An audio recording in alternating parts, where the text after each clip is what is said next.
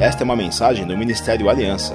Para mais informações, procure por nós nas redes sociais. Glória a Deus, glória a Deus por esse dia, né? E assim como o Max está falando, né, o apóstolo está falando, a gente, a gente se ama, né? E eu acho engraçado que a gente passa um tempão, mas não sai daqui, né? Eu estava falando para ele que a gente não esquece. E a gente está sempre lembrando, e sempre quando tem alguma coisa muito importante, eu lembro do Marcos. Eu falo, o Marcos tinha que estar tá nisso, o Marcos tinha que estar tá nisso, o Marcos tem que estar tá aqui. E porque a gente sabe do, do amor, do zelo que a pessoa tem. E eu quero dizer para vocês que eu amo vocês, de verdade mesmo. E são pessoas assim que, sabe, que a gente não tem palavras né, para dizer é, o, quanto, o quanto é importante na nossa vida e eu, eu amo muito, tá? Estou feliz de estar aqui nessa noite. E ele me perguntou, ele falou assim para mim, Cida, é, qual o ministério que eu falo para ele? Qual que você quer falar? que a gente trabalha muito, muito, muito, né? Eu comecei aqui, aqui em São Paulo, eu morava aqui em São Paulo, e eu comecei aqui quando meus filhos eram pequenininhos ainda. Eu era pastora local do Ministério Sara Nossa Terra. E Deus me, me desafiou, e Ele mostrou para mim as coisas todas que tinha que fazer no Brasil. E naquele tempo ele começou a me mostrar as coisas. Eu falei, meu Deus, eu vou endoidecer, porque é muita coisa. Né? E ele começou a mostrar o que ele queria fazer no Brasil. E dentro daquilo, ele me tirou da minha igreja, me levou para Londrina que é onde os meus pais moravam naquela época. E eu fiquei um ano e dois meses. Eu entreguei minha igreja, um líder da, do ministério assumiu minha igreja. Eu tirei uma licença e fui embora. Eu fiquei um ano e dois meses em Londrina.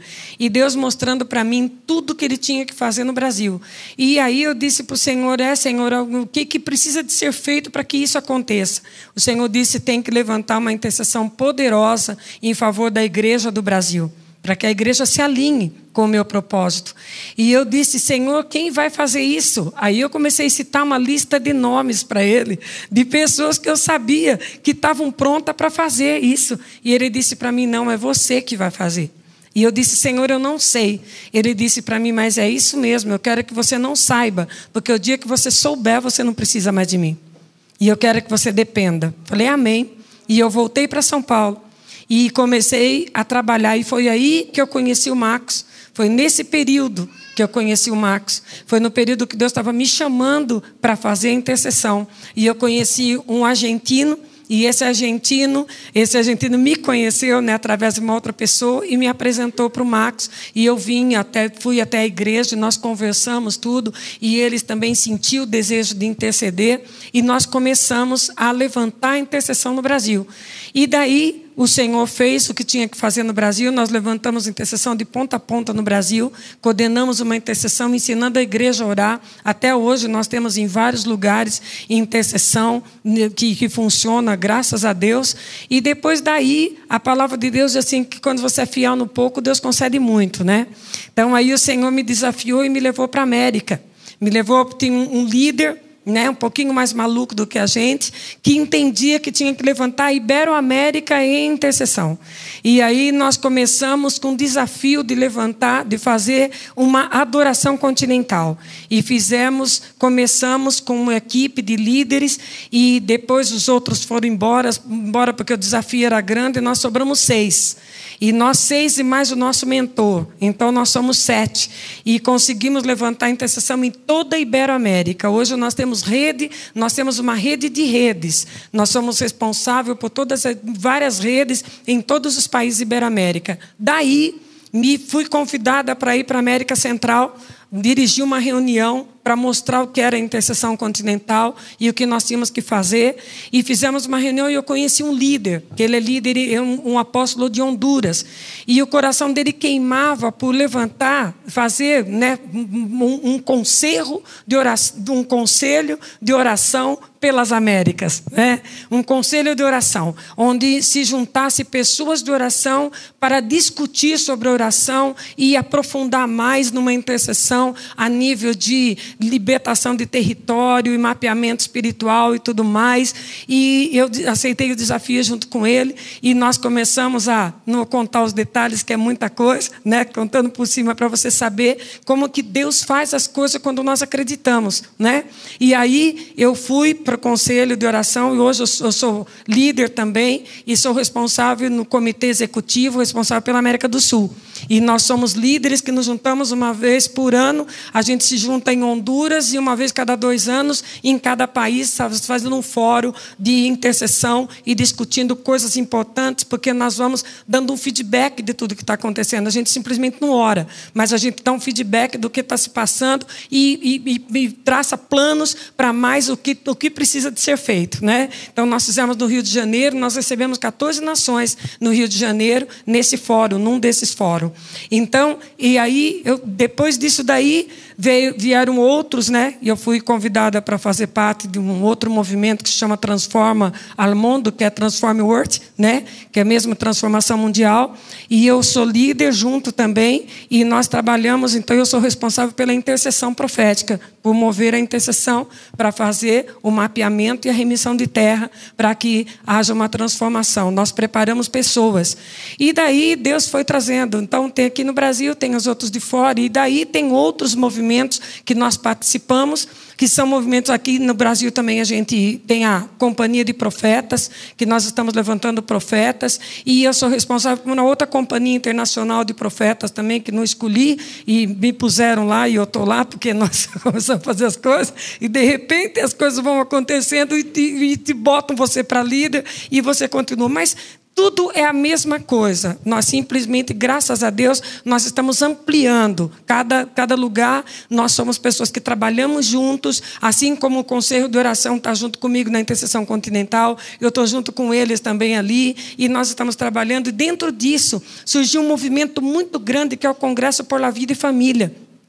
E o Senhor tem despertado a igreja de uma forma espetacular. Nós estamos vivendo um dos melhores momentos da igreja. E nós vamos entrar num momento super especial agora, que eu estou assim, eh, ansiosa, esperando esse momento, porque eu sei que nós vamos ver coisas que nós. Eu vi aqui a, a, a, profeta falando, né? Que nós vamos caminhar por caminhos que não caminhamos, né? Ver coisas que ainda nós não vimos. E é isso que eu tenho falado nesses dias, que nós vamos, estamos trilhando caminhos que nós ainda não trilhamos. Nós estamos passando por coisas que ainda nós não passamos. Nós vamos ver coisas que ainda ninguém viu, né? E nós vamos passar por um avivamento. Eu creio que está chegando aí o maior avivamento da história. Está para chegar, está chegando, está às portas. E nós temos que estar preparados para isso, para tudo aquilo que Deus tem para fazer, né? Então, nosso coração está assim na expectativa, ansioso de ver. E nós temos aí a companhia de profeta daqui do Brasil, estamos levantando, e a companhia internacional também de profetas, que é uma companhia que, graças a Deus, Deus tem levantado profetas maduros e a gente trabalhando de nação em nação. Tudo isso que você está vendo acontecer em toda a Iberoamérica é porque tem uma igreja orando. Porque tem uma igreja que está fazendo um movimento, tem líderes que estão entendendo as coisas, né? E desse congresso por la vida e família que surgiu de todo esse movimento, Deus começa a despertar pessoas e tá, fazer conexões dele, né? Juntar as pessoas que pensam igual, que sentem igual, que desejam a mesma coisa. Deus tem uma conexão santa para fazer e ele começa a buscar. Tem sempre um versículo, tem um versículo que eu gosto muito de recitá-lo, né? De, falar, que é: os olhos do Senhor passam por toda a terra para mostrar-se forte com aqueles cujo coração é totalmente para com Ele. Então, os olhos do Senhor estão tá passando e Ele vai encontrando as pessoas e vai conectando, e Ele vai pegando e Ele faz você encontrar pessoas que pensam a mesma coisa que você em lugar que você nunca imaginou que você ia encontrar. E ele começa a formar a rede dele, a rede, né? E a gente diz que é o quebra-cabeça de Deus que ele vai montando. Então ele pega a peça e ele vai botando as peças. É uma coisa extraordinária que Deus está fazendo. Disso aí surgiu o Congresso por la Vida e Família. Deus levantou um jornalista que é do México e ele, despertado por Deus, se juntou com outros líderes também e começaram a pensar como que iam fazer para poder mudar essa história dessas leis que têm destruído vida, destruído família em todos os países, e se juntaram e começaram a se juntar parlamentares e homens de Deus de todos os lugares. Gente, está um movimento maravilhoso. Se você tem ideia, nós vamos para a OEA, brigar na OEA. Nós vamos lá botar a nossa fala lá e mostrar. Não sei se vocês sabem o que é OEA, né? A OEA é Organização dos Estados Americanos, né, que é a organização do, da sociedade que, que trata dos desejos da sociedade civil. Então, tudo que você vê acontecendo por aí de leis e tudo mais é resolvido lá aonde estão os direitos humanos, lá onde eles estão discutindo, é lá que saem as leis de aborto, as leis contra a vida, as leis contra a família, e nós precisamos de estar despertado para isso. Deus está levantando a igreja de uma outra forma, com uma visão extraordinária. Deus está trazendo a igreja para aquilo que verdadeiramente ela é, corpo de Cristo, trazer o reino de Deus como deve ser trazido, né? O Marco perguntou para mim, Cida, quem sustenta você? Eu disse para ele, é Deus. Porque eu não sei quem ia conseguir me sustentar com tudo que o Senhor dá, né? E a gente tem que depender dele e ver que Deus nos leva para fazer a vontade dele. Nós não precisamos de nada, simplesmente obedecer. Obedecer ao Senhor. E aqui dentro do Brasil, nós começamos um novo movimento aqui que se chama esse movimento é coalizão de ministérios. E agora nós estamos trabalhando o Brasil. E isso é uma coisa extraordinária é um projeto assim de louco né? Porque são pessoas que nós nos juntamos e com um desejo enorme de, de trabalhar o Brasil e a gente precisa, a gente sabe que tem gente boa em todos os lugares que tem projetos lindos, imensos para realizar, mas às vezes não encontra as pessoas, não encontram aqueles que já estão fazendo, eles precisam de se encontrarem. Então nós começamos a pensar em tudo isso, caminhando pelo Brasil, caminhando por aí, a gente conhece muita coisa e sabe o que as pessoas estão fazendo. E aqueles que estão fazendo verdadeiramente não são aqueles que são os tops, não são os tops, são aqueles que estão ralando mesmo, ali, nem você vê que está ali, né, nos cantos da vida, ali trabalhando e fazendo o que pode, mas tem planos, tem projetos grandes de educação, de saúde, de ciência, de todas as áreas, e a gente tem trabalhado e a gente tem visto isso. Então, o que, que nós estamos fazendo? Nós formamos a coalizão de ministério. Nós começamos a coalizão nacional já, Coalizão Nacional, nós juntamos apóstolos, profetas, evangelistas, pastores e mestres, e nós estamos vendo e para trabalhar os cinco ministérios nas esferas da sociedade. E estamos preparando, trabalhando, ensinando e juntando pessoas, porque vamos supor, eu não sei ministrar pessoas e preparar elas para a educação, mas tem um grupo aí que sabe. Tem um grupo que sabe. E se nós conseguirmos juntar esse grupo, esse grupo vai conseguir juntar outros grupos. E vai conseguir preparar essas pessoas para que elas assumam o lugar de autoridade na educação. E mude a história da educação. Assim como nós sabemos que tem aqueles um na área da medicina. Nós não podemos entrar, mas tem médicos ali que já foram me procurar e já disseram: Nós queremos estar junto com vocês nesse negócio aí. Nós queremos estar junto, nós queremos somar.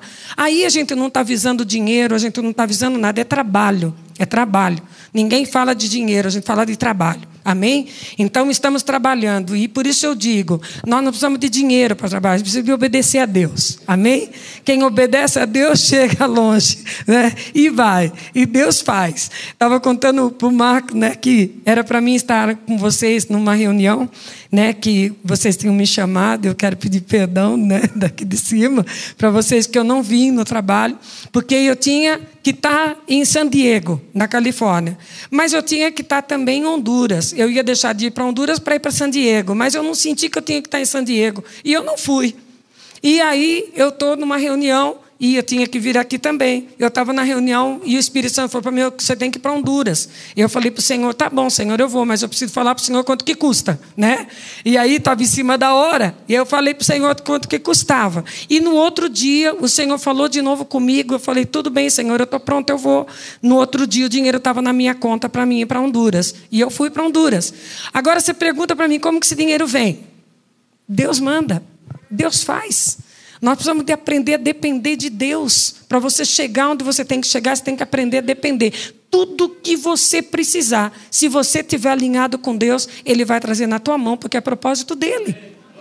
É propósito dele. Não interessa quanto vai custar. Você não tem que ficar preocupado quanto vai custar. Você tem que preocupado que você tem que obedecer. E tal dia você tem que estar lá. Amém? E você tem que fazer. E Deus vai fazendo. Por isso, dentro de todos esses projetos, a gente não sabe de onde que vem o dinheiro. A gente sabe que vem. Quando no, na intercessão continental, Deus disse para mim assim: Você quer as nações? Eu falei: Quero. Você quer mesmo? Você acredita que o Brasil vai tomar as nações, que o Brasil é aquele que vai trazer remissão para as nações? Eu falei, eu acredito. Ele disse para mim, então começa a investir, paga tudo. E eu falei, eu? O Senhor disse para mim, é, na tua pobreza seja rica, paga tudo. Eu liguei para o pessoal e disse assim: olha, não precisa se preocupar com dinheiro, porque eu vou pagar tudo. Como você vai pagar tudo? Eu vou pagar tudo. Deus mandou eu pagar, eu vou pagar. Onde eu tinha dinheiro? Não tinha. Mas Deus mandou eu pagar, então eu vou pagar. Se ele falou, ele dá, certo? Eu só tenho que dizer eu vou pagar. E eu falei, vou pagar. E eu comecei a investir. Eu pedi para o meu design fazer todo o trabalho que, de, de, marketing que precisava da interseção continental, foi o meu design que fez. Ele fez tudo. E depois eu comecei a investir em banner, outdoor, em, em, em stand, tudo que você pode imaginar, os flyers, tudo, tudo. Em todos os lugares eu divulgava a intercessão continental. Saía do Brasil esse dinheiro. Era a nossa oferta para as nações. E hoje a gente vê o quanto o Brasil está sendo requisitado pelas nações ali de fora. A gente fica abismado de ver o que Deus está fazendo. Então eu creio assim: nós de acreditar. A única coisa que a gente precisa é acreditar que Deus pode e Ele faz. Amém? E precisa aí, você pode perguntar assim, mas por que a Cida faz tanta coisa? É porque tem gente que não está fazendo. Não é? Quando não tem gente que não obedece, Deus sobrecarrega aquele que obedece. Alguém tem que fazer. O tempo está correndo, o avivamento está chegando. Vocês estão vendo lá agora, né? Olha o que, que aconteceu lá né? Que eu, olha lá os Estados Unidos e o Irã agora. Misericórdia. O que, que vai acontecer daqui para frente? Nós temos, Deus tem pressa de resolver as coisas, de acertar. Nós precisamos de conquistar muita gente, nós precisamos de fazer muita coisa. A igreja não fez quase nada ainda, então nós precisamos de nos mover. Amém? E Deus vai trazer, Deus vai trazer tudo que a gente precisa. Eu quero que você abra a palavra. Eu vou trazer para você uma palavra que Deus colocou no meu coração que está em Ageu, Ageu 2. A palavra, quando eu orava para essa reunião,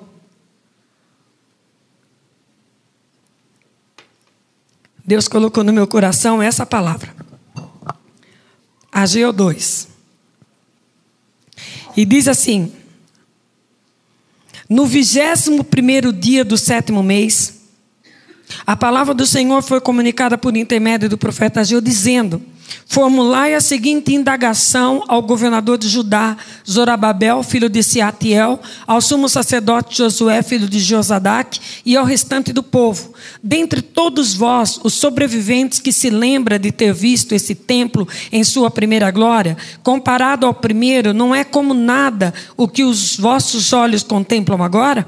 Todavia, diz Yahvé, coragem, Zorababel, Coragem, ó grande sacerdote, Josué, filho de Josadac, esforçai-vos todo o povo da terra, exorta o Senhor e trabalhai com dedicação, porquanto eis que estou convosco, assegura Yahvé, o Senhor dos exércitos. Esta, pois, é a aliança que estabeleci convosco, quando deixastes o Egito. O meu espírito está preste é presente, o meu espírito está presente entre todos vós. Não temais, pois assim promete Yahvé dos exércitos. Muito em breve farei tremer os céus e a terra, o mar e toda a terra seca. Farei com que as nações estremeçam, e eis que elas trarão para cá os seus tesouros, e encherei esta casa de cabode, glória, assegura o Senhor dos exércitos, porquanto toda a prata e todo o ouro a mim pertencem, afirma Yahvé. Portanto, o esplendor deste novo templo será ainda maior do que a glória do antigo, declara o Senhor dos exércitos, e neste lugar firmarei o meu shalom, a paz, garante Yahvé. Amém? Eu, desde eu estava orando por esse tempo, né? Porque todos os anos a gente ora e pede ao Senhor uma palavra, uma palavra profética para o ano. E esse ano o Senhor disse para mim: esse ano vai ser um ano de desafios, vai ser um ano de muitos desafios.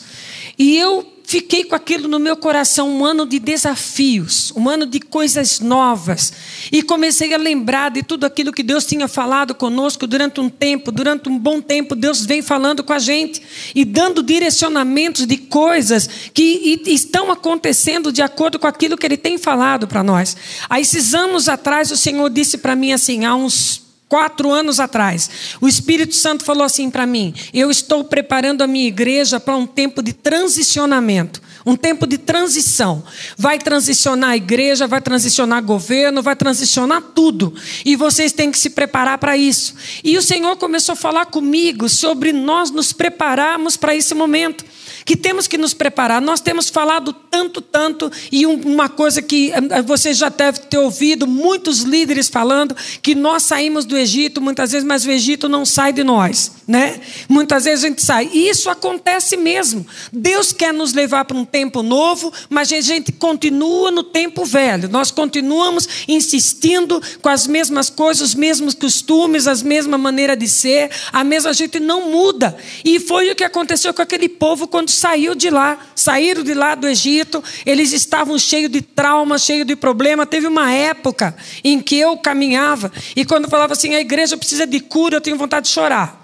Falava misericórdia, que essa igreja que nunca sara, que sempre precisa de cura, e para aquela um monte de gente para fazer cura, e cura e cura, nós precisamos de uma libertação total total, do alto da cabeça, planta dos pés, e reconhecer que o Senhor é Deus, que a palavra dele é verdade, tomar posse, entrar dentro dessa palavra e viver essa palavra que está escrita, porque essa palavra cura, essa palavra restaura, essa palavra nos leva a tempo de vitória, essa palavra faz tudo o que nós precisamos, está escrito aqui. Então, o que nós precisamos é de uma conversão sincera, uma conversão genuína, para nós podermos viver aquilo que Deus tem para nós vivermos. Então, eu creio que é isso que Deus espera da sua igreja igreja, entrar e entrar com tudo, não é? Não pela metade, porque às vezes a gente converte e vai convertendo aos pouquinhos. Não, converta-te de uma vez, amém? E receba tudo aquilo que o Senhor tem aqui na, na palavra a respeito de, de, nós, de quando nós nos entregamos.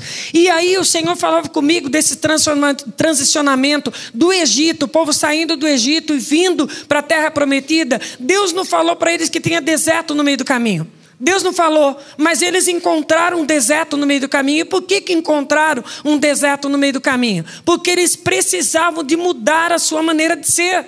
Precisava. Deus tem promessas para a nossa vida. Deus tem promessas grandes para a nossa vida. E nós precisamos de nos encaixar dentro dos propósitos de Deus para vivermos essas promessas.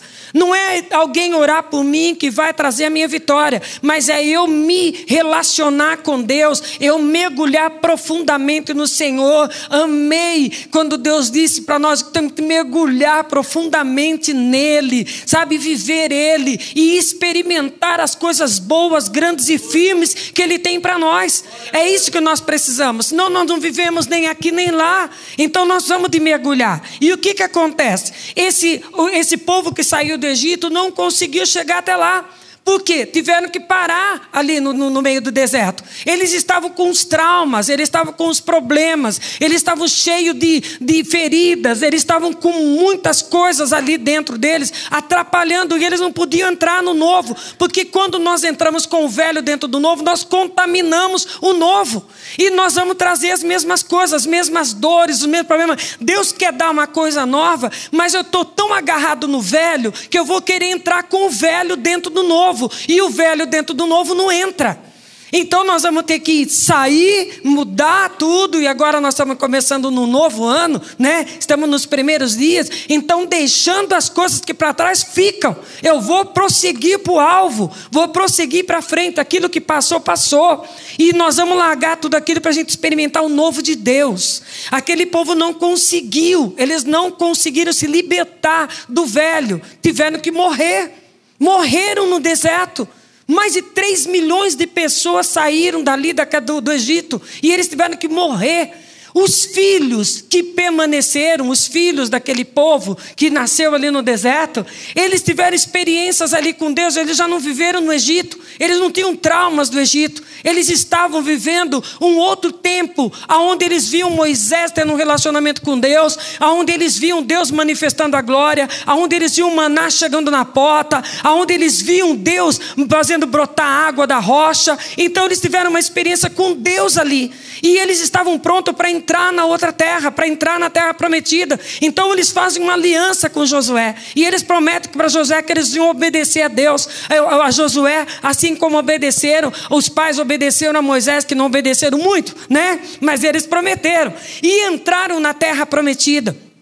Deus tem uma terra prometida para nós. Deus tem algo novo para a nossa vida, para esse tempo. E algo muito novo, muito especial que Ele tem. Amém? Nesse mesmo período que Deus falava para mim de transicionamento, eu ministrei muito sobre isso. Falei muito sobre, é, sobre essa transição de governo, transição de igreja, transição de família, transição em todas as áreas que nós devíamos nos transicionar, permitir que Deus nos transicionasse para um novo tempo. Falei muito sobre isso e foi numa época que Deus me mandou aí foi o ano, o ano foi o ano retrasado, foi o ano retrasado. Deus disse para mim: "Eu te quero em Pentecoste em Jerusalém, dentro do cenáculo". E eu disse, Senhor, faltavam dois meses para Pentecoste. Eu movi, chamei alguns e nós somos em oito pessoas para Israel oito líderes, e nós fomos com um propósito. Deus nos queria dentro do, do, do, do cenáculo no dia de Pentecostes, orando pelo Brasil. E nós fomos. E chegamos lá, e quando nós estávamos lá, quando cheguei em Israel, eu pedi para eles que eu queria um líder que entendesse de história, de geografia. Eu falei, porque o espiritual eu tenho. Eu preciso de alguém que entenda de história, de geografia, que eu quero entender o que, que Deus está falando comigo. Eu precisava de entender algumas coisas. E me mandaram um líder muito bom, e ele me ajudou lá no que eu precisava. E ele disse para mim: Você sabia que tem um presente para você aqui em Israel? E eu disse, ah, é? Ele disse, é. Eu falei, mas eu já ganhei os presentes do Mar Morto. Ele disse para mim, não. Esse daí é um, um presente preparado para você para esse tempo. E eu disse, tá bem. E aí fiquei esperando o presente. Falei, acho que até eu ir embora eu vou ganhar o presente. Não sabia o que, que era, né? E aí estou esperando. No meio do caminho, quando nós estávamos, nós estávamos no, na, na, ali na, no, no Mar da Galileia, estávamos em Cafarnaum. E quando nós saímos dali, Teberíades, nós estávamos em Teberíades, em Cafarnaum, Teberíades, nós estávamos em Teberíades. Quando nós íamos para Jerusalém, ele disse para mim, era no Shabat, e ele disse assim: Eu estou sentindo que eu tenho que fazer um Shabat com vocês. Mas como? Como vai servir um Shabat para nós? Como vai servir uma ceia? Falei para ele: Nós não somos judeus e ele era, ele era né, ortodoxo, ele não era, ele não era cristão. E eu disse para ele: Nós não somos judeu. Ele disse: Mas eu estou sentindo que eu tenho que fazer. Eu falei: Então faça. E ele fez conosco o Shabat. E nós participamos junto com ele. E depois saímos dali e fomos para Jerusalém no Shabat. Quando nós estamos entrando, ele disse para mim: Eu estou sentindo que você tem que passar em Gilgal. Eu disse, você está sentindo? Ele falou, estou. Está falando aqui comigo, aqui que você tem que passar em Gilgal. Eu falei, bom, se está falando, então vamos. E saímos da rota e fomos até Gilgal. Gilgal foi onde Josué passou com o povo a entrada para a terra prometida. Foi ali aonde Josué tratou com o povo para entrar na terra prometida. E nós pegamos, fizemos ali, nós celebramos o Senhor, colhemos uma primícia, entregamos para entregar para o Senhor ali. E foi uma bênção e procurando para a gente que queria deixar uma, uma oferta, uma primícia em Israel, e nós colhemos ali naquele lugar. E depois dali fomos para Jerusalém. Quando chegamos em Jerusalém, ele descendo comigo, você conhece esse caminho? Eu falei, eu conheço. É um, tem um hotel que tem uma praça que tem três hotéis. Ele falou, é. Eu falei, ah, já fiquei naqueles hotéis lá. Aí ele disse, em todos? Eu falei, não, só falta um. Ele disse, ah, tá bom. E quando nós chegamos, ele me para na frente do hotel cinco estrelas e disse para mim, esse aqui é o teu hotel. Aí eu disse para ele: não, não é aqueles ali, porque minha, meu dinheiro não pagou esse hotel. Ele disse para mim: mas é esse aqui. Ele falou: vem, e nós entramos. Ele distribuiu a chave. Quando eu cheguei, no meu andar, cada andar tinha o nome de uma porta de, de, de Jerusalém. E quando eu chego, o minha, minha, meu andar era Newgate. Eu falei, é porta nova, então eu vou entrar, meu portão, portão novo, é isso aqui, minha vitória, tempo de transicionamento, tudo novo, estamos entrando no novo de Deus. E eu me alegrei. E quando cheguei, fui procurar a porta do meu quarto, tinha, no meu quarto tinha uma placa de bronze na porta e uma placa de pedra do lado, e escrito lá, SP Isaac Rabin. E eu disse, como assim? Né? SP Isaac Rabin. Eu peguei e falei assim: quem será que significa isso daqui? Deve ser um escritório, não é quarto, não. Eu vou lá devolver a chave, eu vou pegar a chave, eu olhei nas outras portas, nenhuma tinha placa. E eu falei: então está errado. E eu queria devolver. Aí a moça que estava comigo falou: não, põe a chave aí. Eu falei assim: não vou pôr, porque não é aqui. Ela disse: põe a chave aí, que eu estou curiosa, eu quero saber o que tem aí dentro. Aí eu falei: não, era uma profeta de Brasil, de, de, de da Bahia. Aí eu disse para não vou pôr. Ela disse: põe pelo amor amor de Deus. Eu falei, então eu ponho. Botei a porta, botei a chave e a porta abriu. E era uma suíte presidencial Isaac Rabin. O nome do homem, porque era uma suíte presidencial. Então era no nome de Isaac Rabin. E eu disse, meu Deus, quando eu entrei, uma baita de uma televisão assim enorme, escrita Bem-vinda, Senhora Cida Nicolau. Falei, misericórdia. E aí entrei para aquela coisa enorme, aquela suíte, aquelas cadeiras de couro, aquelas coisas, bandeiras de todos os países, e no, os quadros na parede com os homens que fizeram um tratado com Israel, os homens importantes de Israel. E eu fiquei olhando tudo aquilo ali, né, é, é, roupão felpudo, banheiro de hidromassagem e tudo mais. Eu falei, não, Senhor, isso aqui não é para mim, tem alguma coisa errada. Aí o, o ligam da recepção e dizem para mim assim, a senhora, a senhora está bem? Precisa de alguma coisa? Aqui é o gerente, eu estou dizendo para a senhora, se precisar de alguma coisa, é só me comunicar. Meu nome é tal. Eu disse, Senhor, é aqui mesmo, é meu lugar. E eu entrei. E logo vieram, vieram os judeus para fazer uma reunião comigo. E aí um deles falou assim para mim: Quem é você? Eu falei: Eu nem sei mais, já não tenho, já estou confundida. já não, não sei mais quem sou. Porque ele que perguntou para mim se eu era alguma pessoa influente no governo. Nem eles sabiam por que eles estavam fazendo aquilo para mim. Eu fui recebida com honras de chefe de Estado. Nem eles sabiam por que estavam fazendo aquilo comigo. E eu fiquei sete dias numa suíte presidencial em Jerusalém, tratada como uma rainha. E aí eu falei, Deus, o que, que é isso? Saindo dali, fui para. Tivemos que passar por Roma. E quando passamos em Roma, tava, os, os controladores de voo estavam em greve. E todos os voos internacionais paravam em Roma e não tinha mais hotel. E mandaram a gente para uma cidade 80 quilômetros longe de Roma.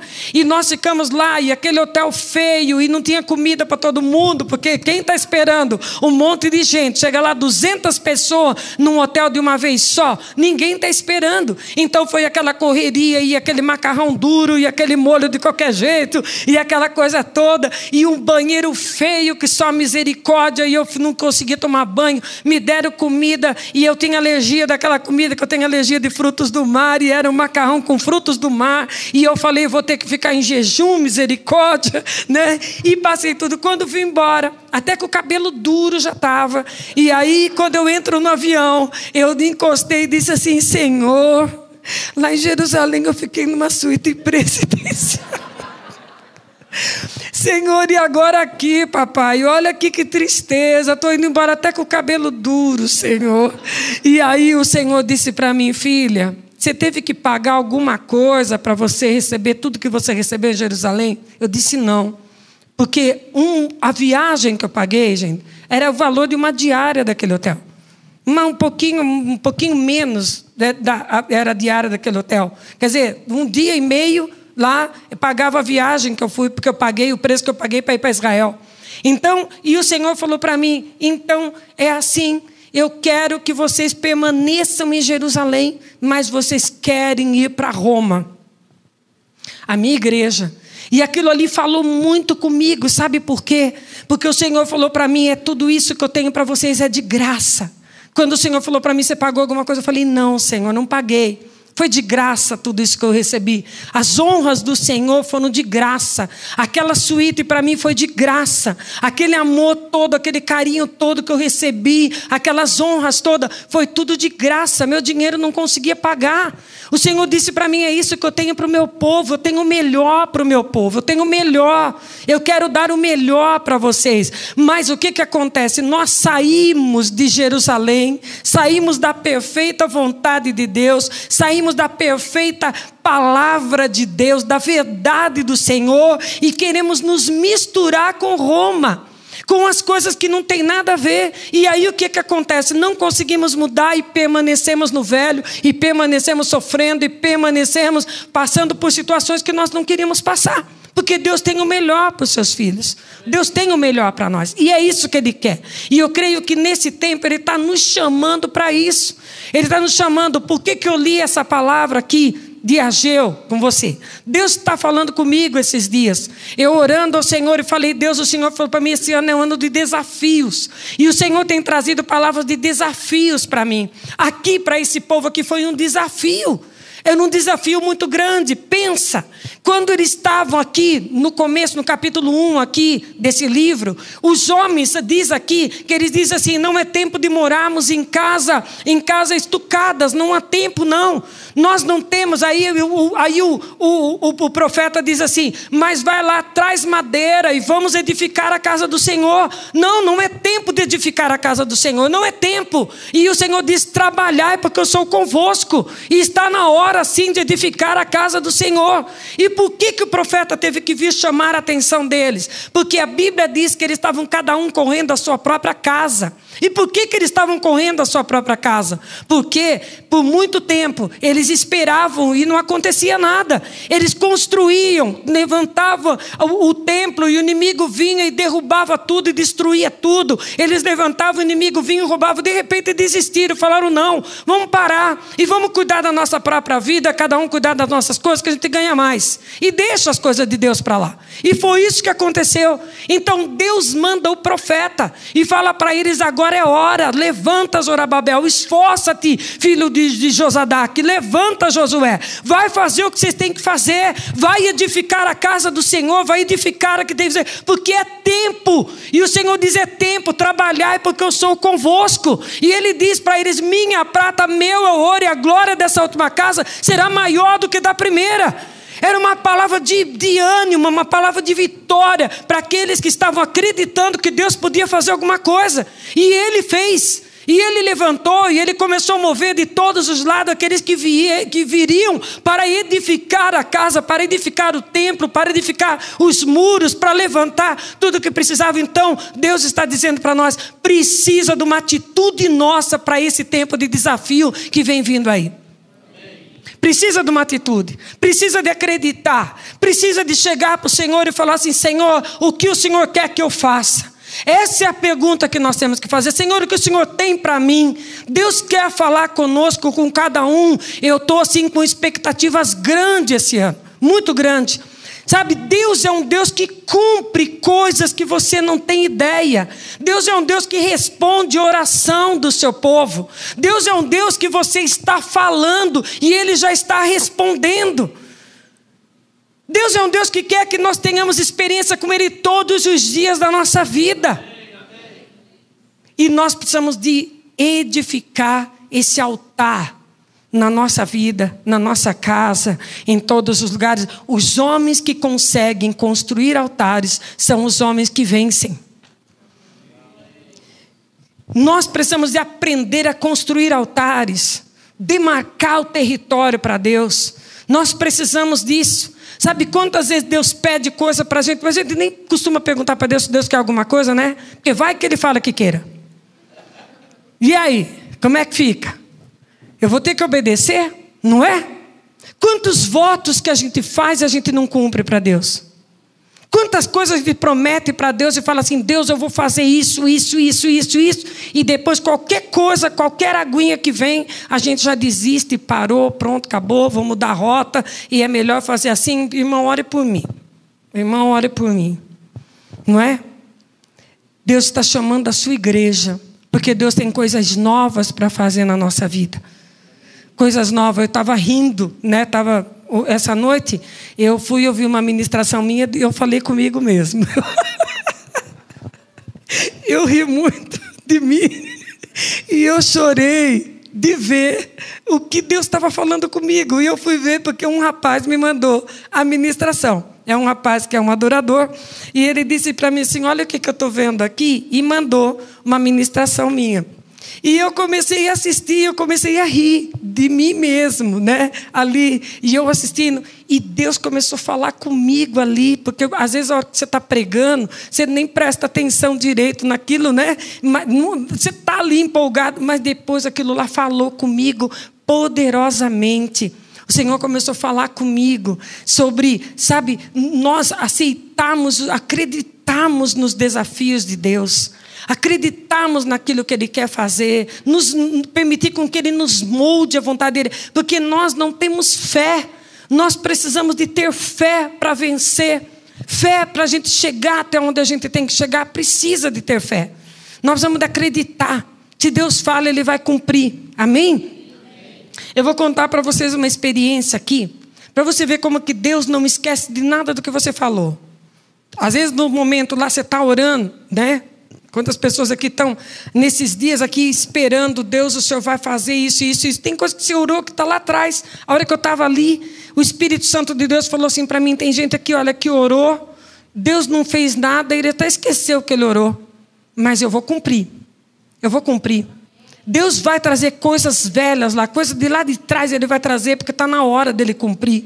E Ele vai trazer. Então, faz uma, uma pesquisa, né? uma repescagem aí, vai lá, passa e fala assim: Senhor, o que, que é que eu falei? Qual era o desejo do meu coração? Porque Deus vai trazer o desejo do teu coração no momento certo. Às vezes aquele lá não era o momento, não é? Eu estava lembrando esses tempos. Eu fui, a Neuza Etioca me pediu para levar uma equipe de líderes. Não sei se você lembra que nós fomos até Mar del Plata levar um, um grupo. Você foi também, né? Nós você foi no ônibus ou você foi de avião? Ah, você foi de avião. Naquele, você já era chique.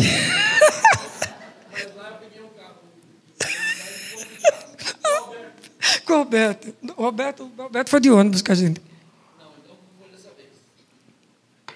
No evangelismo de Conceição, do Edgar Silvoso. Então, nós somos. Não, eu, mas você estava lá. Eu lembro que você estava lá nesse ano. Então, o que, que acontece? A Neuza Tioca, Edgar Silvoso, nós não fomos de ônibus porque a gente queria, nós fomos de ônibus porque fomos, pediram para a gente ir de ônibus. Né? Então, a Neuza Tioca disse para mim assim: Cida, é, eu queria que você e o Alberto, vocês fossem levando o pessoal de ônibus, porque vocês têm que ungir todo o trajeto de São Paulo até Mar del Plata. Pensa na viagem. Pensa na. Mar del Plata fica no fim da Argentina, lá perto da Patagônia. Misericórdia. E nós fomos, né?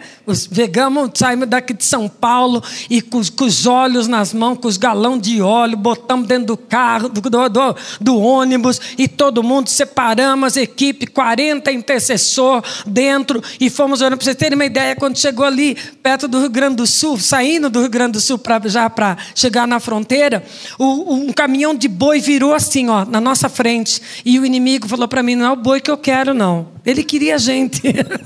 Na mesma hora eu fiz todo mundo descer do ônibus, pedir perdão e nós fomos orar, nos arrepender de tudo e pedir para o Senhor guardar. Foi uma guerra violenta, mas nós conseguimos chegar lá. E quando nós chegamos lá, eu estava naquela reunião maravilhosa, aquele povo de Deus e aqueles homens que oravam, o povo voava, né? Levantava a mão, o povo voava para lá e voava para cá, e aquele poder que é uma coisa fora do comum, gente sendo curada, gente sendo batizada com o Espírito Santo, vinha gente de todas as nações, e aqui na igreja tendo essa conferência, e ali no centro de convenção do hotel, uma reunião, uma conferência da Câmara de Comércio. Falei, misericórdia, que coisa maravilhosa, homens de negócio fazendo negócio debaixo de uma unção do Espírito Santo. Falei, isso é coisa de Deus. Eu fiquei maravilhada. A minha cabeça começou a pensar um monte de coisa e eu queria viver aquilo e eu desejei aquilo e eu fui lá atrás, eu botei a minha mão aqui, eu chorei na presença do Senhor. Eu chorei porque eu falei, Senhor, eu queria estar ali Não é que eu queria estar em cima do púlpito pregando junto com os homens famosos, não era isso, nunca tive esse, esse desejo. As pessoas, as pessoas riem de mim, que eles saem por aí e falam para mim, Cida, eu não acredito que você tem tudo isso. Eu tenho, mas eu, não é meu, é de Deus, né?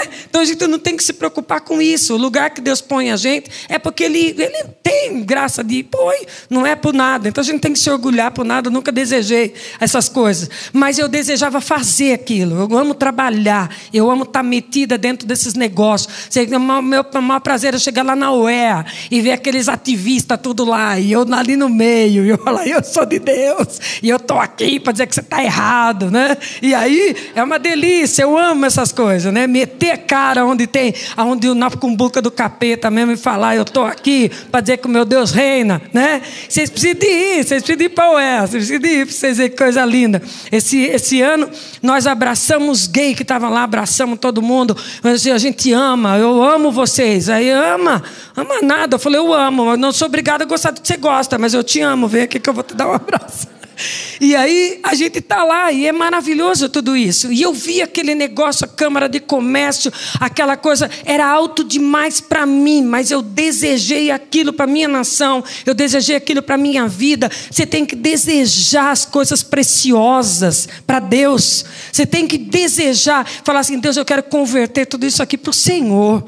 Amém? Converter negócio, converter tudo para Deus, tudo pertence a Ele e é dele. Amém? E é para isso que nós lutamos. A educação pertence ao Senhor, tudo, a ciência pertence ao Senhor, a tecnologia pertence ao Senhor, tudo pertence ao Senhor. O Senhor é dono do ouro e da prata, das riquezas encobertas.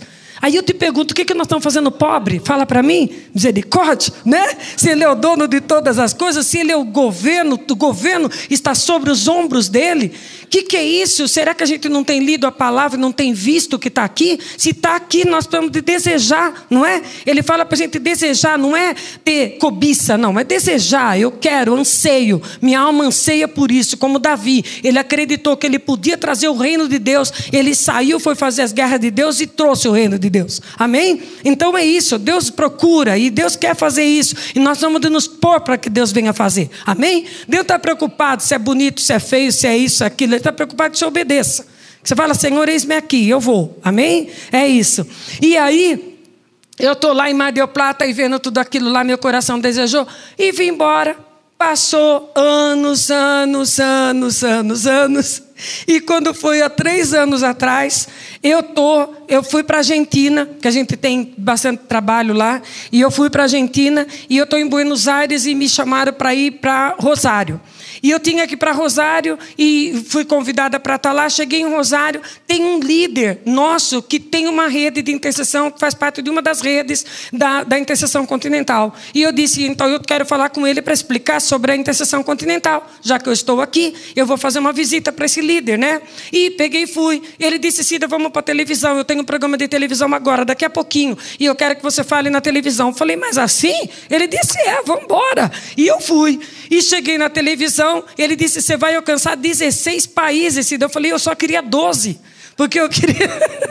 eu precisava dos 12 da América do Sul. Que eu estava ali, que eu tinha algo, algo, algo para fazer na América do Sul. Eu falei, vai ter 16. Ele falou: 16 ainda tem o rádio e tem o web. A web alcança até onde você não pode imaginar. Você pensou quantas famílias você vai entrar agora? Você falar que precisa de orar? Eu falei, vamos embora. E chegamos lá e participei do programa com ele. E foi uma bênção. E quem que aquele rapaz era filho espiritual de quem? Edgar Silvoso. E ele fala para Edgar Silvoso que eu estava lá. E Edgar Silvoso entra e me vê falando.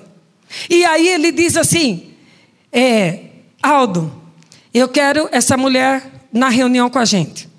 E aí o Aldo disse para mim, Cida, tem condição de você ir na conferência? O Edgar quer, ele quer falar com você. Posso passar seu telefone para ele, para ele te chamar? Falei, imagina, diga falou comigo. Falei, que isso? Tá, tem certeza? Tenho, Cida. Edgar Silvoso quer falar com você. Eu falei, meu Deus, o líder dessa conferência enorme que eu fui, que eu desejei, aquele dia estar junto com eles, Deus fala para aquele líder para ele entrar em contato comigo. E ele me queria. E eu falei, então vamos lá. Me chamou para uma conferência porque ele queria me ver pessoalmente. E eu fui para a conferência. Conferência em Corrientes, na Argentina. Gente, uma conferência falando de reino dentro de um hotel cassino. Falei, meu Deus do céu, isso que é gente de Deus. Vai no meio do, do, do capeta falar de poder de Deus, falar de, falar de reino, falar de finança no território de Mamon. Pensa um negócio desse. Falei, isso é gente de Deus, é aqui que eu tenho que estar. E aí fomos e tomamos café e conversamos. E ele disse: Cida, eu quero você junto com a gente na, na transformação mundial. Eu falei, amém. E eu pensei que ele ia me colocar junto numa das redes deles. Não, ele me colocou na liderança. Eu faço, sou parte da liderança hoje da, do, daquele projeto que um dia eu chorei lá diante de Deus. Eu preciso falar para esse homem que eu queria isso. Eu precisei de alguém para abrir a porta para mim, para me entrar naquele lugar. Eu precisei que alguém fizesse uma conexão para me chegar lá. Não. Simplesmente eu obedeci a Deus durante o caminho, eu fui fazendo o que Ele me mandou, e Deus conectou na hora certa aquilo que eu precisava, e Deus está falando com você nessa noite. O que, que você precisa? Qual a conexão? Qual é o lugar onde você tem que estar? O que, que você deseja? O que teu coração deseja? Os olhos do Senhor vai passar por toda a terra e vai encontrar o desejo do teu coração para cumprir. Deus não faz nada sem trabalhar em concordância com o desejo do seu coração. Que, que você quer ser? O que, que você tem planejado? Quais são os seus propósitos? O que você tem colocado diante de Deus? O que, que você quer fazer diante de Deus? Fala. Fala para Ele hoje. Fala para ele, Senhor, e o Senhor está falando para mim que Ele vai trazer sonhos seus de lá de trás, coisas que desvaneceram no meio do caminho, coisa que se perdeu no meio do caminho. O Senhor está trazendo novas oportunidades nesses dias. Você tem que ficar atento, atento àquilo que Deus vai fazer. Às vezes Deus traz um. O Espírito Santo de Deus, ele não te sacode. Ele não grita no teu ouvido. Às vezes ele passa como um ventinho, assim, sabe, suave ao teu redor. E ele fala: e se você estiver ligado em Deus, por isso que eu digo, você tem que se aprofundar no Senhor, porque aí está o segredo. Se você está aprofundado em Deus, se você está vivendo, o seu ouvido vai estar bem sensível para ouvir aquilo que o Espírito Santo de Deus está falando. E numa dessa ele te chama, e quando nós não estamos sensíveis para isso, você deixa passar momentos importantes da sua vida, onde Deus ia te conectar com coisas grandes, onde Deus tinha uma bênção especial para você, e você pede porque você não prestou atenção. Então nós temos que prestar atenção em tudo isso. Amém? Esses dias atrás eu estava em casa, esse, esse fim de ano. Eu estava em casa doida, correndo, fazendo um monte de coisa e um monte de trabalho, porque eu trabalho desde casa. Eu trabalho. Eu, tenho, eu sou vó, sou mãe, faço um monte de coisa, e eu tenho, tenho pai e mãe ainda também, então eu tenho família, tenho tudo e tenho tudo isso que eu tenho que fazer. E eu tenho que trabalhar. E eu estou lá, então quando eu estou, eu estou viajando, eu estou trabalhando, o tempo todo trabalhando.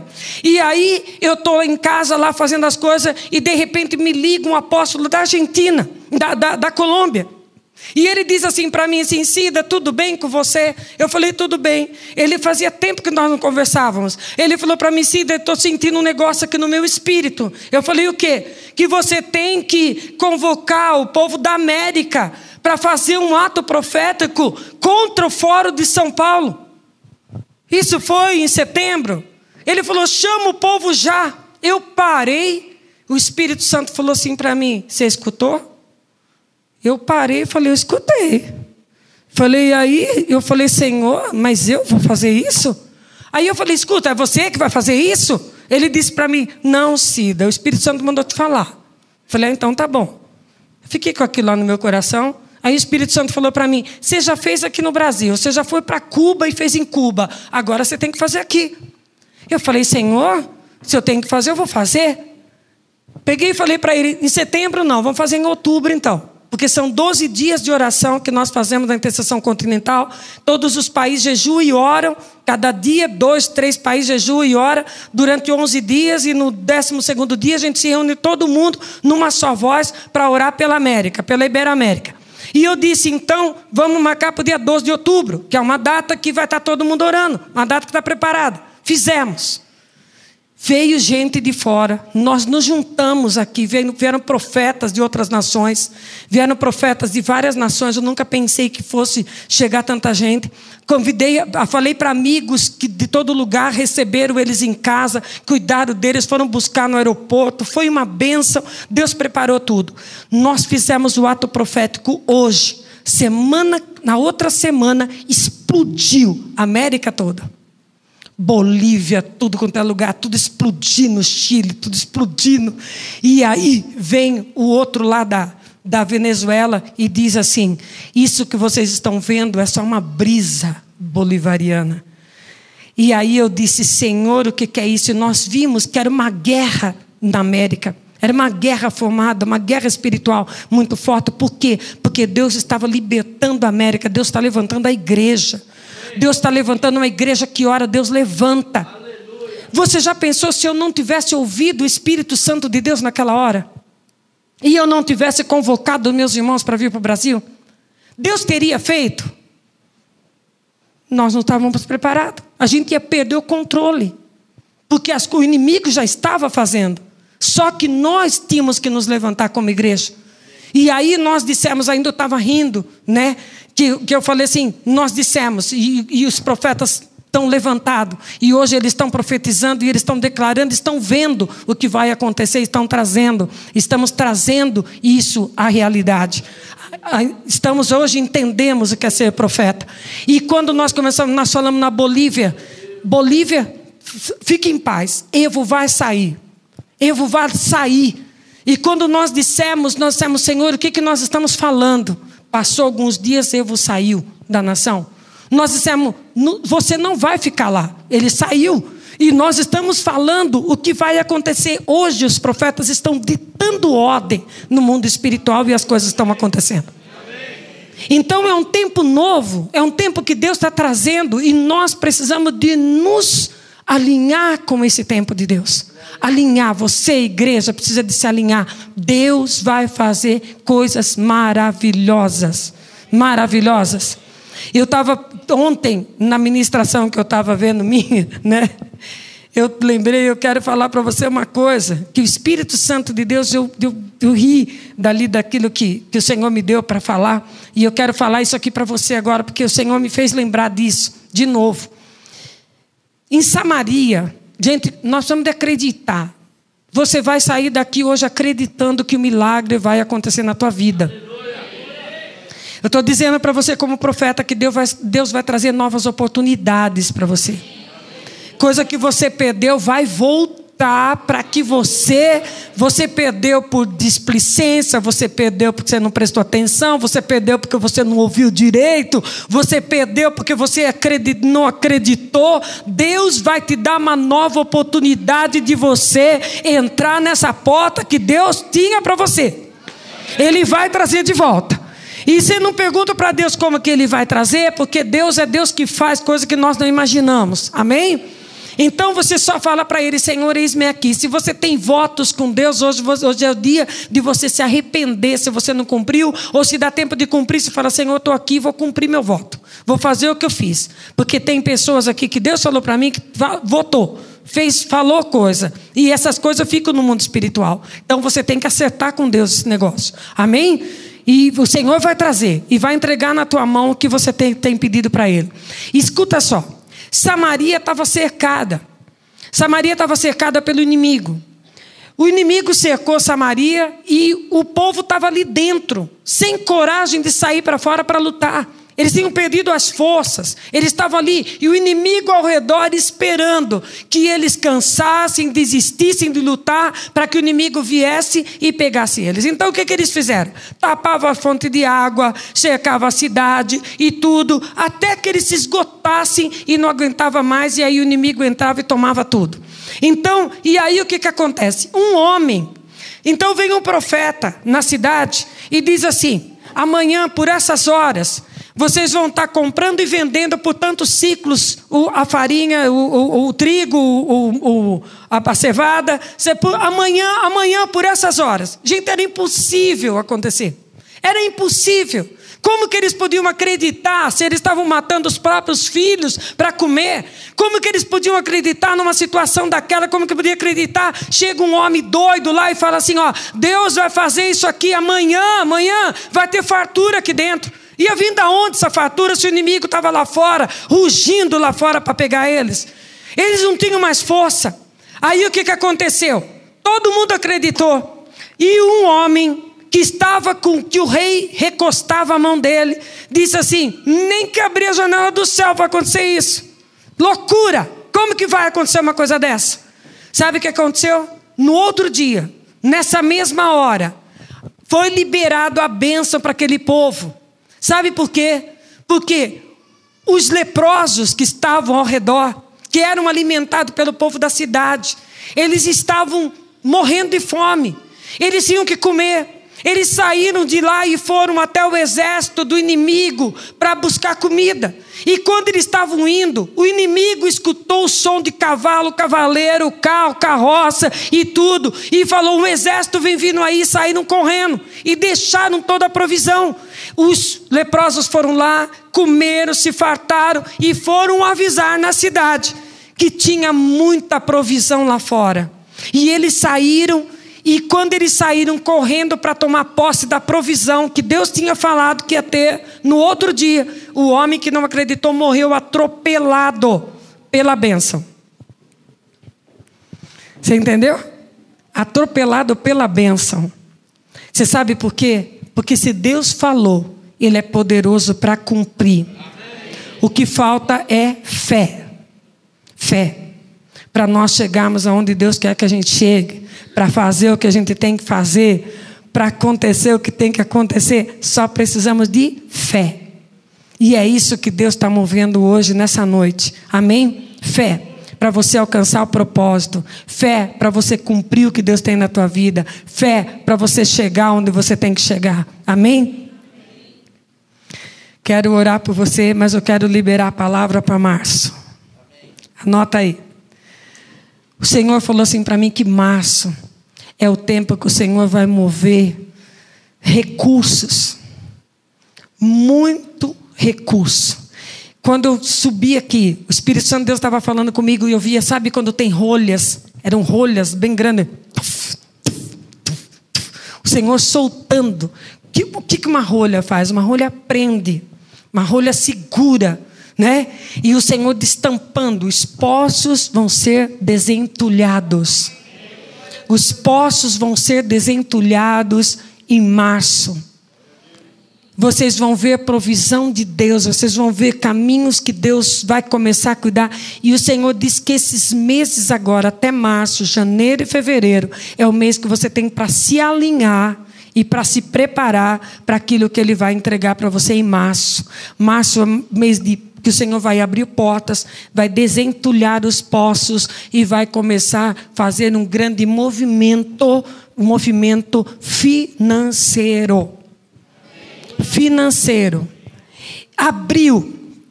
O Senhor vai trabalhar famílias famílias.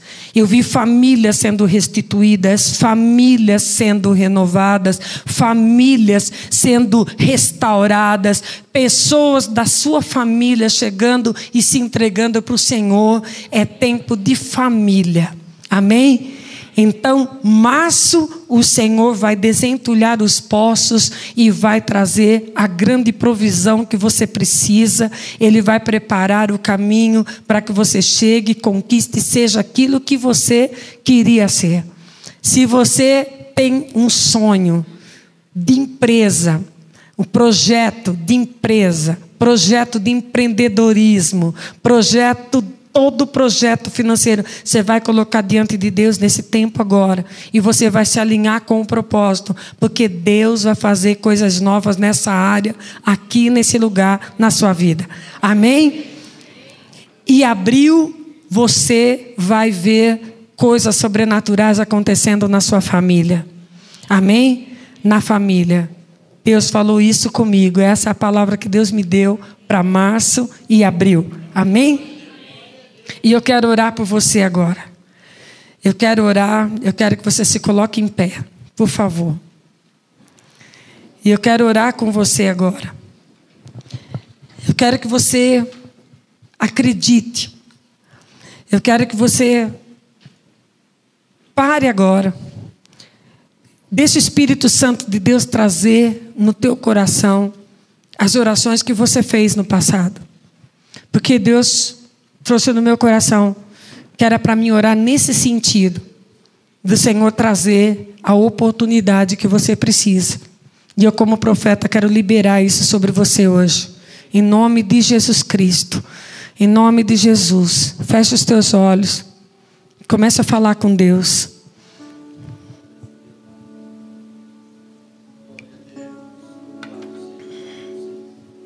Fale com Ele. Entrega tudo para Ele agora.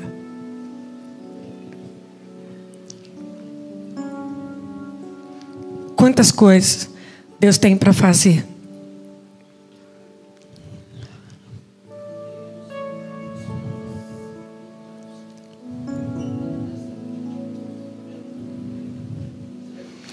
Sabe, tem uma canção que eu gosto muito, que eu não sei se você sabe, aquela eu quebro meu vaso, eu quebro meu vaso aos teus pés, aos pés do meu amado. Essa música, ela fala muito comigo. Deus falou para mim assim que Ele quer verdadeiros adoradores. Os verdadeiros adoradores são aqueles que recebem de Deus tudo aquilo que Ele tem para dar. A mulher de Samaria, quando o Senhor atrai ela, Ele atrai ela para Ele, Ele mandou os discípulos embora comprar comida, porque Ele queria ficar sozinho ali esperando aquela mulher, e Ele atrai ela, porque o Senhor nos atrai a Ele. E Ele atraiu ela e ela vem com um vaso. Mas que vaso que ela vinha trazendo? Era o vaso para pegar água ou era o vaso vaso? Nós somos o vaso. Nós somos o barro. O Senhor é o oleiro e ele faz o vaso.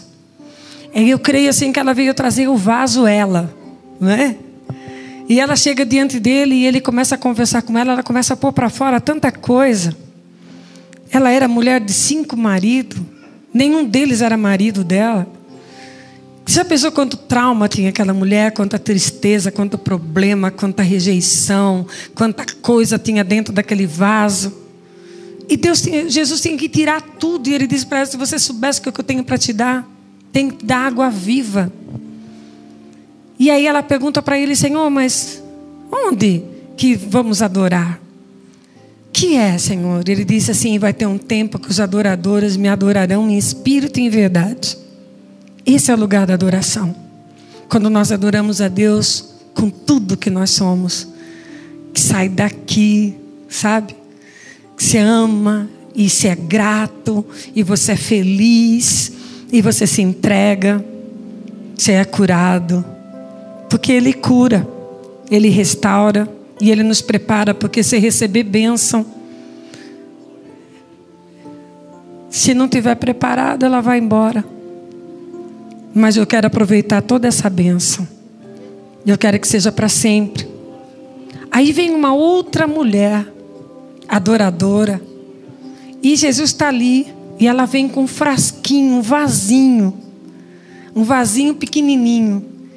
E ela esparrama aquele, aquele perfume nele. Aquele perfume caro. Que custou 300 denários um ano de trabalho. E ela vai, ela despeja nele, ela enxuga ele, ela limpa ele, ela beija ele. E aí o Senhor falou para mim, ela despejou o perfume que estava dentro dela ali para aquele homem, para Jesus. A Samaria, a samaritana despejou para ele o que tinha dentro dela tristeza e tudo mais. A outra despejou o perfume caro, precioso, amor. É essa adoração que Deus quer de nós hoje. Aquela adoração que está aqui dentro, que você tem para despejar diante de Deus hoje.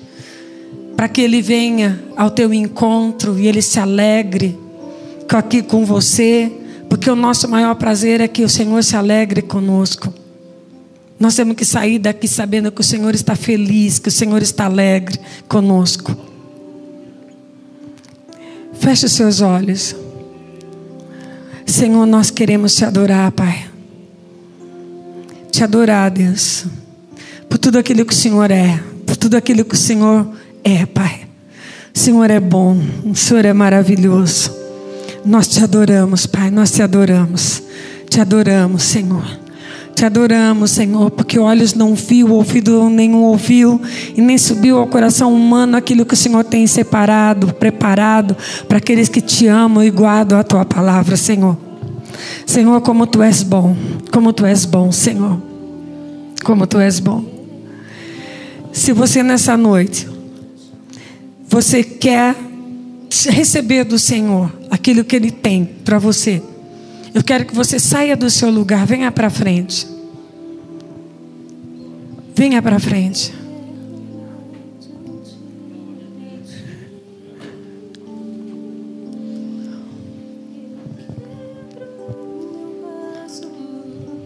Eu quebro meu vaso aos teus pés, aos pés do meu amado. Eu quebro meu vaso, eu quebro meu vaso aos teus pés, aos pés do meu amado. Aos teus pés estou para render tudo que eu sou a ti, tudo que eu tiver. Receba aqui, Senhor, meus perfumes, minhas lágrimas que vão cair. Um olhar do teu rosto. Sou perdoado logo que te vi. Todos os meus tesouros entregarei diante de ti. Vaso, eu quebro meu vaso aos teus pés, aos pés do meu amado. Eu quebro meu vaso, eu quebro meu vaso aos teus pés, aos pés do meu amado. Derrama o teu coração agora perante o Senhor. Ele vai fazer coisas grandes na sua vida. Esse ano é um ano de desafios. É um ano de desafios. Mas um ano de desafio, um ano que você vê Deus trabalhando, Deus fazendo, Deus provendo, Deus mexendo, Deus tirando coisas do lugar. Mas você vai ver Deus trazendo a provisão dEle, manifestando o poder dEle. Deus está dizendo para você que Ele vai fazer você se movimentar nesse ano. Ele vai fazer você sair do seu lugar, da sua zona de conforto, porque Ele quer que você cresça, Ele quer que você cresça, que você rompa. E o Senhor está dizendo para você que, assim como é um ano de desafio, Ele está te desafiando também nesta noite. Ele está te desafiando a se entregar verdadeiramente a Ele e dizer: Senhor, eu estou aqui, Senhor, e quero viver aquilo que o Senhor tem para mim.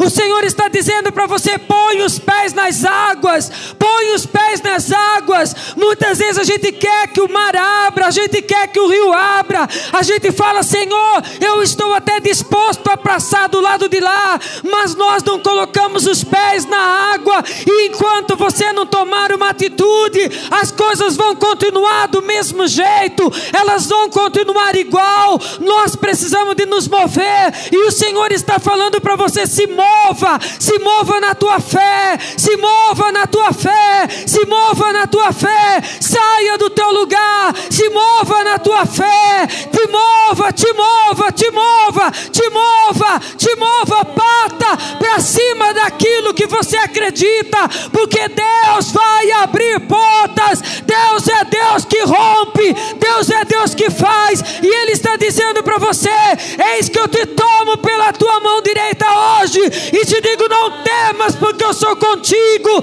não temas, porque eu sou contigo, eu sou teu Deus, eu vou diante de ti, eu vou endireitar o caminho, eu vou endireitar, eu vou colocar, eu vou trazer, eu vou fazer, eu vou fazer, diz o Senhor. É tempo de conquistas altas, é tempo de conquistas altas, é tempo de investir nos teus sonhos, nos teus projetos, é tempo de você acreditar, é tempo de você viver o impossível de Deus. Este ano, Deus trazer o impossível na tua vida. Xeremequete rabababababá.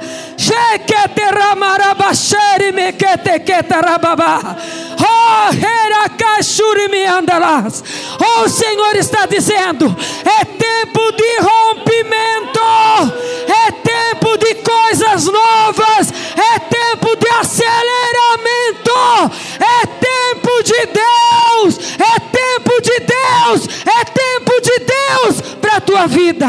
Xerequeterabababababá. Oh, o Senhor está dizendo: você que tem falado para o Senhor: Senhor, até quando eu vou passar por isso? Até quando, Senhor, você está no teu limite? Deus está dizendo: eu entro com a providência agora. Receba, receba do Senhor.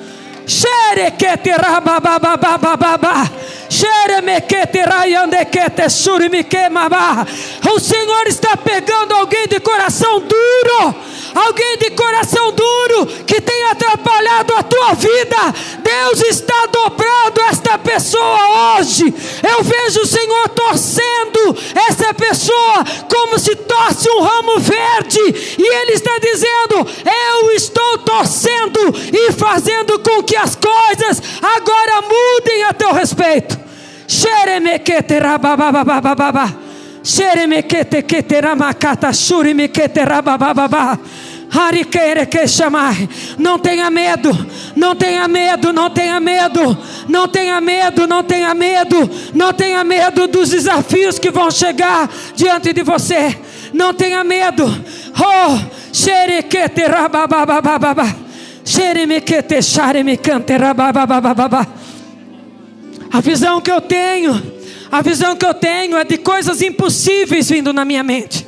Eu vejo chuva no deserto, eu vejo o mar abrindo, eu vejo coisas acontecendo, eu estou vendo coisas acontecendo, e o Senhor está dizendo: o Deus do impossível está aqui no meio de vocês. O Deus do impossível está no meio de vocês.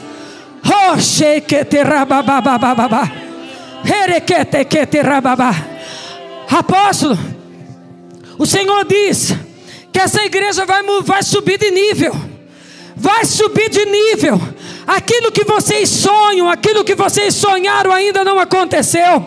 Mas o Senhor está dizendo: Eu vou começar a mover, porque eu vejo águas nesse lugar. Eu vejo como se fosse uma água e tem um vapor, e essa água começa a crescer e ela borbulha, ela borbulha como olhos, olhos d'água, e água morna, água morna, água gostosa de você mergulhar. E o Senhor diz que Ele vai começar um movimento do Espírito muito forte neste lugar, o movimento do Espírito que vocês têm gerado, e esse movimento do Espírito vai começar a mover de uma forma sobrenatural, porque o Senhor começa a soprar esses ventos que vão vir aqui nesse lugar vai ser soprado para os quatro cantos da terra. O Senhor diz que aquilo que o inimigo tentou roubar de vocês, o Senhor devolve multiplicadamente.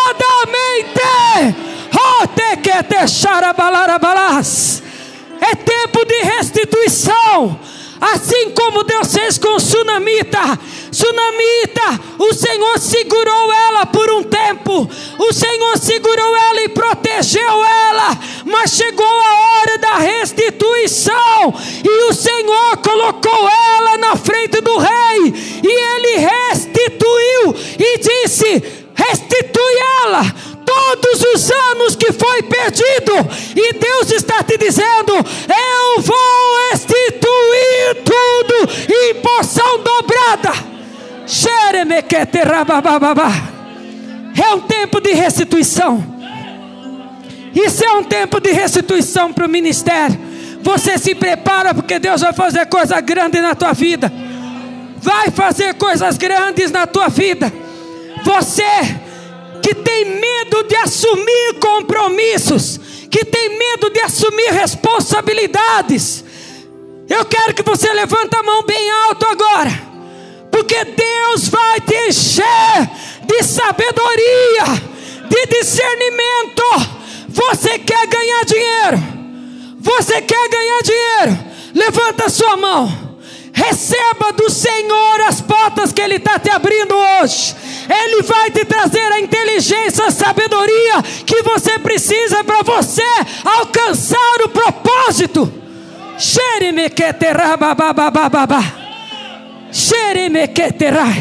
Receba do Senhor, portas abrindo. O Senhor entrega uma chave nas suas mãos, uma chave nas tuas mãos. E ele diz: Por acaso eu sou Deus que esqueço das coisas que eu falei? É tempo de cumprimento de Deus na tua vida. E ele entrega essa chave para você. E eu vejo você dançando na presença dele de alegria. Não pergunta como vai ser, simplesmente obedeça. Ele diz: e eu assino os papéis. Não precisa de nada, simplesmente caminha no trilho que eu te coloquei diante de ti. Receba em nome de Jesus. Em nome de Jesus. Deus é fiel. Deus é fiel. Deus é fiel. Querida, por acaso tem alguma coisa difícil para Deus? Não. Então vai correr atrás daquilo que você pensa que passou o tempo. Mas não passou o tempo não. O Senhor disse para você: ele coloca de novo na tua mão. Receba, receba do Senhor. Vai atrás, faz, faz, o Senhor está dizendo. Faz, vai, faz. O Senhor está dizendo para você. Aleluia, aleluia. Eu vejo você recebendo como diplomas, certificados eu vejo chegando na tua mão e o Senhor te subindo de nível. Recebe, recebe, em nome de Jesus. Pega a tua bênção aí, pega a tua bênção aí. Esse céu está liberado sobre nós hoje. Os céus estão liberados sobre esse lugar. Pega a tua bênção mesmo que o Senhor não revelou para falar com você, tome posse da tua bênção. Tome posse da tua bênção.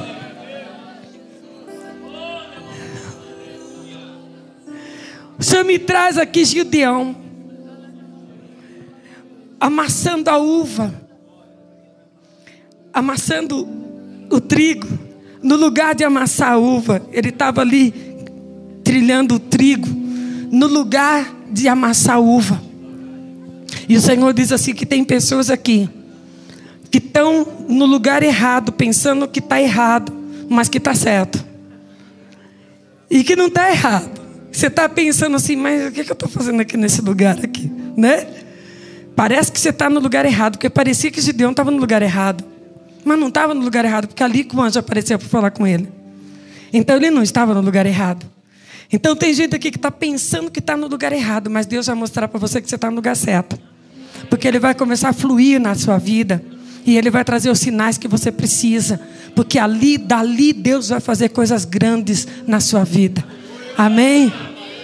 Receba do Senhor. Levanta a sua mão. Esse ministério não é só para o Brasil. Esse ministério é para fora. Esse ministério é para a sua família. Esse ministério é para os seus filhos ministeriais que o Senhor deu e que o Senhor vai dar ainda muito. Que o Senhor ainda tem aí filhos perdidos aí por muitos lugares que Ele vai te trazer. O Senhor vai trazer filhos que vai chegar para você e vai falar assim: Olha, você é meu pai. E você nem conhecia. Sabe por quê? Porque eles têm o seu DNA. Seu DNA de liderança, seu DNA de coragem, seu DNA. Você tem buscado Deus. E você tem estado quieto, esperando aquilo que Ele tem para fazer. E às vezes você fica ali que você fica né? Mas aí o Senhor acalma, né? Não foi fácil para você. Não tem sido fácil. Não tem sido fácil você pensar agora é aqui e não é. Agora é, não é. Porque você sabe que não é que não é. É, mas não é aquilo que você estava esperando. Não é aquilo que vai fazer acontecer aquilo que tem que acontecer. E o Senhor diz que esse é o tempo esse é o tempo. Esse é o tempo. Agora é o tempo. Esse ano é o ano. Esse ano é o ano. Esse ano é o ano que vai começar tudo.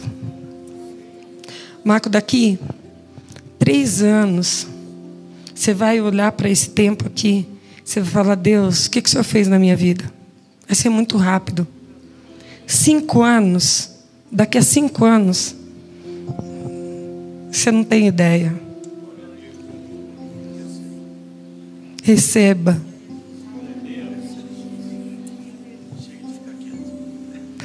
Chega. Não, você está fazendo pique no lugar. Mas é o Espírito Santo que tem te segurado. Porque você corria muito. E o Espírito Santo te travou. Não é que você está travado te travou diante de tudo aquilo que você fazia. É Deus. Porque Ele vai fazer as coisas certas. Ele vai trazer as conexões certas. Ele vai fazer tudo certo. E esse lugar aqui, gente, se você não gostar de poder de Deus, vai embora. Porque o negócio aqui vai, o negócio aqui vai ficar pequeno.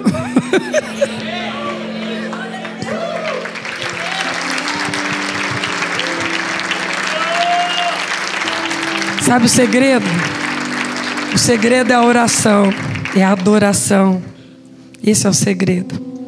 De repente se abre um portal nesse lugar e ninguém segura mais. É assim, é isso que acontece. Levanta sua mão para o Senhor. Adore Ele, agradeça a Ele pelo que Ele liberou na sua vida nessa noite. Tome posse da tua vitória. Tome posse da tua vitória.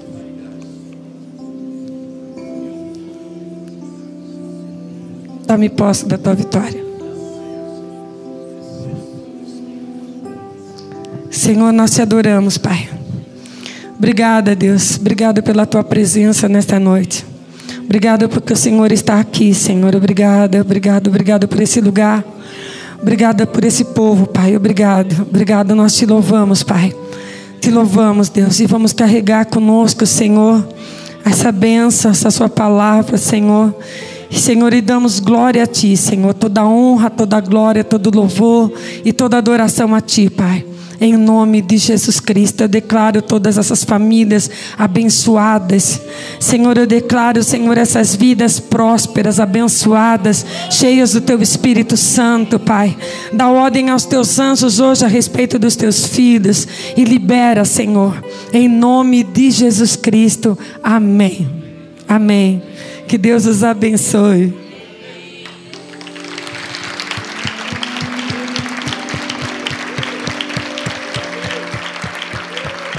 Receba.